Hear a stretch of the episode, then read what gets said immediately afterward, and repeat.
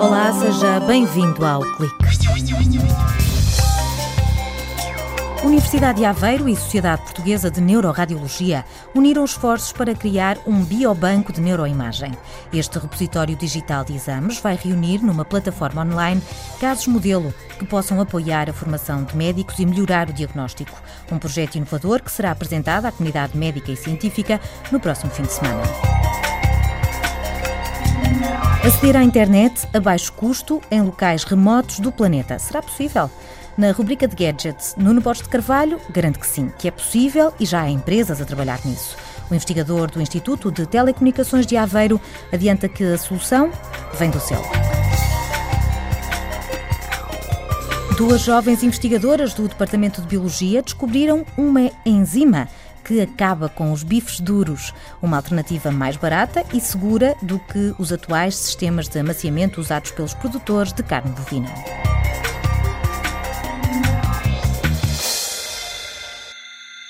Com o avanço da ciência e da tecnologia no campo da medicina, temos hoje a possibilidade de olhar ao detalhe para o cérebro e para a espinhal medula. Exames como ataque, ressonância magnética ou angiografia abrem portas ao diagnóstico precoce e a tratamentos mais eficazes. Estas imagens são ferramentas de trabalho para os neuroradiologistas. É uma especialidade que, utilizando todo o conhecimento da imagem médica, aplica no sistema nervoso central, eh, numa perspectiva de diagnóstico mas também numa perspectiva de intervenção. Daí existir também, eh, cada vez mais, a neuroradiologia de intervenção, que é responsável, entre outras coisas, pelo eh, desenvolvimento das técnicas de remoção dos trombos na fase aguda eh, do AVC, eh, pelo tratamento de aneurismas e de todas as malformações vasculares e tumorais que eh, a nível cerebral e a nível medular poderão existir. Pedro Melo de Freitas, neuroradiologista e docente na Escola Superior de Saúde da Universidade de Aveiro, dá a cara por um projeto ambicioso que será apresentado no próximo fim de semana durante o Congresso Nacional de Neuroradiologia que se realiza em Aveiro. Trata-se de um biobanco de neuroimagens criado em parceria com o Departamento de Engenharia Eletrónica, de Telecomunicações e Informática e que ficará disponível para a comunidade médica e científica. É um, um projeto que abarca a criação de um repositório de eh, imagens neuroradiológicas, portanto, neuroimagens, que, selecionando o, os casos tipo, uns casos que têm valor eh, em termos de eh, diagnóstico para aprendizagem futura, porque estamos em constante formação e a nossa especialidade é uma especialidade extremamente de ponta em termos de evolução eh, tecnológica, portanto, estamos a desenvolver todo o know-how para tornar eh, esta, entre aspas, nuvem eh, neuroradiológica eh, disponível para as entidades públicas numa primeira fase. Este biobanco quer promover o intercâmbio científico e apoiar a formação contínua destes especialistas para diagnósticos mais assertivos.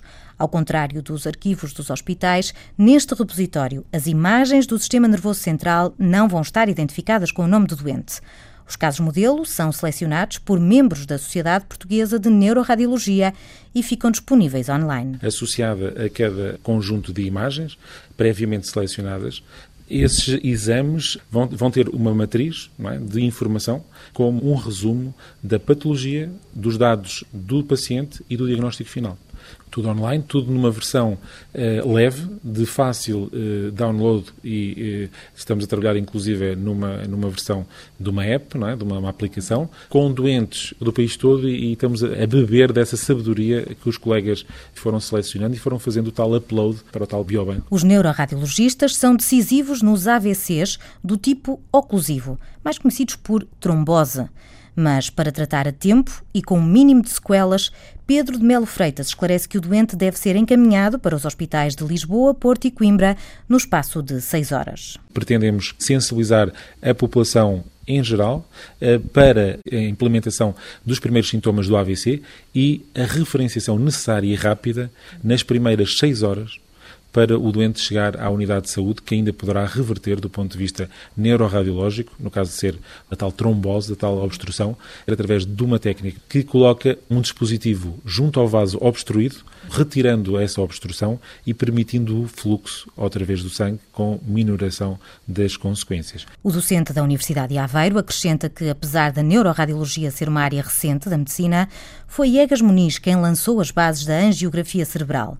Este exame, que ainda hoje salva vidas, valeu ao neurocientista português o Prémio de Oslo em 1945. O neurocientista Egas Muniz desenvolveu em 1927 a angiografia cerebral, que eh, é o método que nós ainda hoje utilizamos na prevenção das repercussões nefastas que o AVC provoca, no tratamento de patologia eh, malformativa vascular, como os aneurismas e as malformações arteriovenosas, e também em patologia tumoral, mas esta angiografia foi um catapultar de toda a ciência hum, imagiológica. Por ser uma referência à Sociedade Portuguesa de Neuroradiologia, criou este ano um prémio de carreira para os médicos que seguiram os passos de Egas Muniz, nascida em Avanca, no município de Estarreja.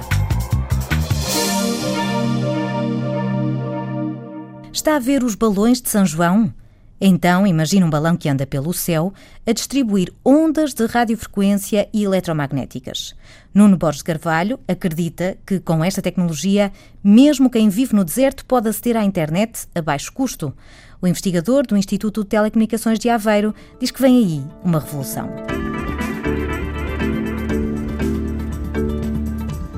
Hoje, na nossa rubrica de gadgets, vamos falar da internet eh, para todos.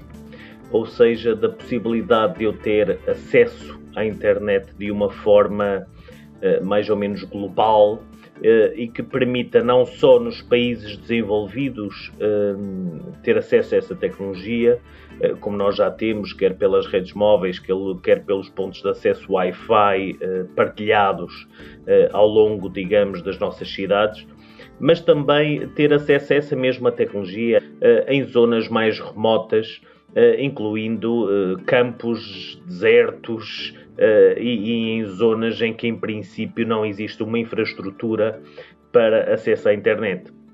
Ora, existem vários desenvolvimentos, se vocês quiserem, para a aplicação e a globalização deste conceito de internet. Alguns desses um, estão a ser fortemente promovidos, quer pela Google, quer pela Microsoft, quer agora mais recentemente por empresas como o Facebook, eh, e que implicam, por exemplo, a utilização de balões com access points eh, para a internet, que implicam uh, o que se chama High Altitude Platforms, ou seja, plataformas de uh, altura elevada, se vocês quiserem uma tradução direta ao português, uh, para funcionarem quase como pequenos satélites de baixo custo que me permitem fazer distribuição de ondas radiofrequência e de ondas eletromagnéticas por zonas mais alargadas. E esta nova revolução uh, vai disponibilizar a todas as pessoas, portanto, a toda a população, um custo extremamente baixo de acesso à internet. E, portanto, eh, se vocês quiserem fazer buscas no Google, eh, podem fazer buscas sobre eh, acesso à internet global, que irão encontrar de certeza uma panóplia muito grande de dispositivos e de aplicações destas abordagens. Foi a rubrica de gadgets de Olhos Postos no Futuro com Nuno Borges de Carvalho, docente e investigador na Universidade de Aveiro. Durante sete anos, duas jovens biólogas vasculharam bases de dados com moléculas desconhecidas, na esperança de encontrar algo especial. A recompensa chegou com a descoberta de uma enzima capaz de degradar o colagênio. Perceberam nessa altura que as aplicações iam desde a medicina, a cosmética, à indústria alimentar e decidiram apontar o alvo para a carne. Eliana Carneiro, investigadora no Centro de Estudos do Ambiente e do Mar, explica porquê. Esta enzima atua exatamente ao nível de degradação do colagênio, que está então presente uh, na carne. E o que ela faz é exatamente degradar o colagênio, tornando, portanto, o colagênio uma molécula muito densa, em que a enzima acaba por uh, partir em várias partes, de modo a que uh, a carne quando, uh, quando a estamos a, a comer uh, não, não se torne tão uh, dura. Pôr no prato do consumidor um bife tenro e suculento é o que esta enzima promete. Ana Sofia Duarte, investigadora e docente no Departamento de Biologia, adianta que há vários fatores que determinam a qualidade da carne. A idade do animal, o tipo de alimentação, o stress. Mas a investigadora garante que é ao colagênio que se atribui a culpa quando um bife mais parece uma sola de sapato. O papel fisiológico do colagênio é, é estruturar os tecidos, portanto, dá estrutura e, e, e é essencial nos tecidos dos animais. Acontece, porém, que se o colagênio se depositar de forma mais excessiva, essas fibras vão ser aquilo que não gostamos tanto, não apreciamos tanto quando comemos uma carne, porque vai tornar a, a carne uh, mais dura. A cientista do grupo de investigação Microlab explica que, para amaciar a carne, mesmo antes de ser cozinhada, os produtores têm à disposição duas estratégias, mas nenhuma é perfeita.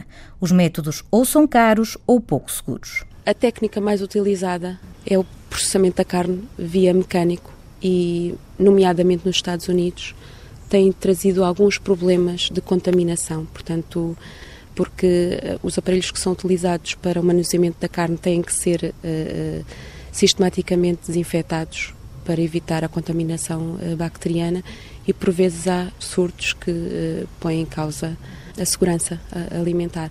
Depois há, há, outros processos, que é, por exemplo, um, o armazenamento, o envelhecimento da carne, que é muito utilizado, mas que é um processo extremamente caro, porque implica o armazenamento da carne, depois de, uh, do abate, em câmaras frigoríficas, durante algum tempo, e portanto a carne fica tipo que a amaciar naturalmente. Porquê? Porque usa uh, enzimas uh, que estão presentes na própria carne. A participação no programa COAITEC, promovido pela COTEC Portugal, deu a estas cientistas uma visão abrangente do negócio. Reconhecem que já se usam enzimas para amaciar a carne, mas garantem que esta, a Colmite, é diferente. É eficaz, segura e permite um controle do processo de amaciamento. Acontece que estas enzimas que são utilizadas uh, são ativas uh, à temperatura na qual a carne é cozinhada, portanto, em elevadas temperaturas. Portanto, se a enzima continua a atuar durante o processo de preparação da carne, o que vai acontecer é que uh, a carne fica desfeita e não é tão apelativo uh, comer um bife com essa textura. A nossa enzima é uma enzima que tem uma gama de, de temperaturas na sua atividade ótima que não chega à temperatura na qual a carne é preparada e, portanto, atua uh, até chegar ao consumidor. A enzima Coolmeat promete rentabilizar ao máximo o animal, permitindo aos produtores aumentar o valor médio das carnes em mais 60 euros por carcaça. Mas Ana Sofia Duarte põe água na fervura e revela que ainda é preciso fazer testes na carne. Temos evidências uh, a nível laboratorial que a, enzima atua sobre uh, o colagênio, portanto que destrói as fibras. Não temos ainda a evidência que essa atividade uh, se possa dar na estrutura da carne. E, portanto, as próximas experiências serão no sentido de aplicar diretamente na carne e avaliar uh, o grau de amaciamento provocado pela nossa enzima. Além de caracterizar a atividade desta enzima, as investigadoras da Universidade de Aveiro desenvolveram um método que vai permitir a produção à escala industrial. Querem oferecer um bife tenro, com garantia de qualidade e higiene e a um preço acessível, mas ainda precisam de financiamento para a prova de conceito. É o ponto final no clique. Até para a semana.